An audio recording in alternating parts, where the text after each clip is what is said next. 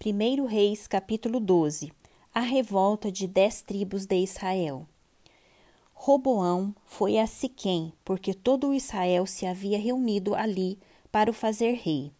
Jeroboão, filho de Nebate, que ainda estava no Egito, para onde havia fugido da presença do rei Salomão, ouviu isso e voltou do Egito. Mandaram chamá-lo, e ele veio com toda a congregação de Israel a Roboão para lhe dizer: O seu pai nos impôs um pesado jugo. Alivie a dura servidão de seu pai e o pesado jugo que ele nos impôs, e nós o serviremos. Roboão respondeu: Vão embora e voltem daqui a três dias. E o povo se foi. O rei Roboão foi pedir conselho aos anciãos que haviam estado na presença de Salomão, seu pai, quando este ainda vivia, dizendo: como vocês me aconselham a responder a este povo?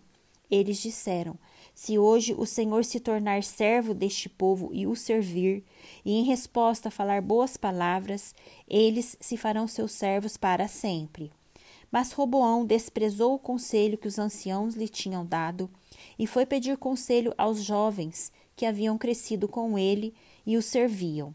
Ele perguntou: O que vocês me aconselham?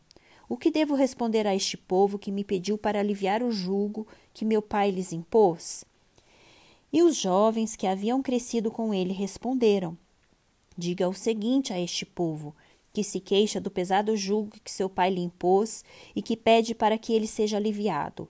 Diga-lhe o seguinte: O meu dedo mínimo é mais grosso do que a cintura do meu pai. Assim que se o meu pai lhe impôs um jugo pesado, eu o tornarei ainda mais pesado. Meu pai castigou vocês com açoites, eu vou castigá-los com escorpiões. No terceiro dia, Jeroboão e todo o povo foram falar com Roboão, como o rei lhes havia ordenado, dizendo que voltassem em três dias. O rei deu uma resposta dura ao povo, porque havia desprezado o conselho dos anciãos preferiu seguir os conselhos dos jovens, dizendo: Meu pai lhes impôs um pesado jugo, mas eu o tornarei ainda mais pesado. Meu pai castigou vocês com açoites, eu vou castigá-los com escorpiões. Assim o rei não deu ouvidos ao povo, porque era reviravolta vinha do Senhor, para confirmar a palavra que o Senhor tinha dito a Jeroboão, filho de Nebate, por meio de Aías, o Silomnita dez tribos seguem Jeroboão.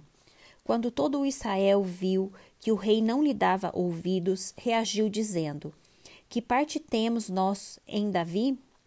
Não temos herança no filho de Jessé. As suas tendas, ó Israel. Cuide agora de sua casa, ó Davi. Então Israel se foi às suas tendas. Quanto aos filhos de Israel, porém que moravam nas cidades de Judá, sobre eles reinou Roboão. Então o rei Roboão enviou a Domirão, superintendentes dos que realizavam trabalhos forçados. Porém, todo Israel o apedrejou e ele morreu.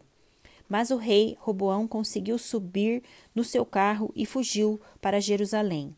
Assim, Israel se mantém rebelado contra a casa de Davi até o dia de hoje.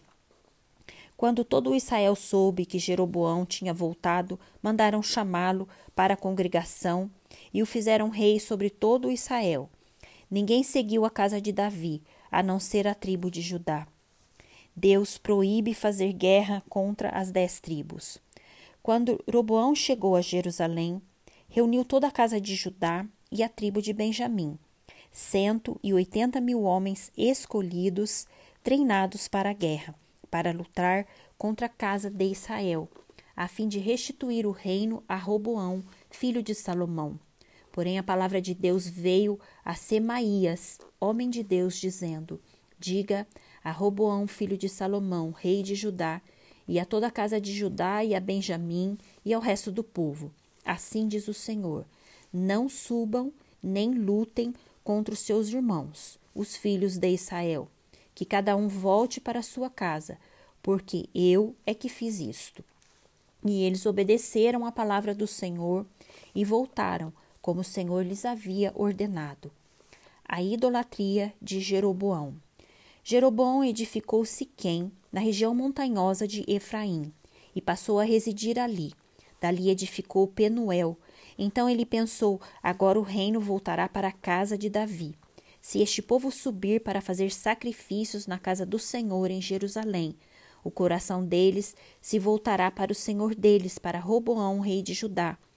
Eles me matarão e voltarão para ele, para o rei de Judá. Por isso, depois de se aconselhar, o rei fez dois bezerros de ouro e disse ao povo: Basta de subir a Jerusalém. Eis aqui os seus deuses, ó Israel, que tiraram vocês da terra do Egito pôs um em Betel e o outro em Dan. Isso se tornou em pecado, pois o povo ia até Dan, cada um para adorar o bezerro. Jeroboão fez também santuários nos lugares altos, e dentre o povo constituiu sacerdotes que não eram dos filhos de Levi. Instituiu uma festa no oitavo mês, no dia décimo quinto do mês, igual à festa que se realizava em Judá e ofereceu sacrifícios no altar. Fez o mesmo em Betel e ofereceu sacrifícios aos bezerros que havia feito. Também em Betel estabeleceu sacerdotes que serviam nos lugares altos que havia construído. No décimo quinto dia do oitavo mês, escolhido a seu bel prazer, ele subiu ao altar que havia construído em Betel e ordenou uma festa para os filhos de Israel, subiu para queimar incenso.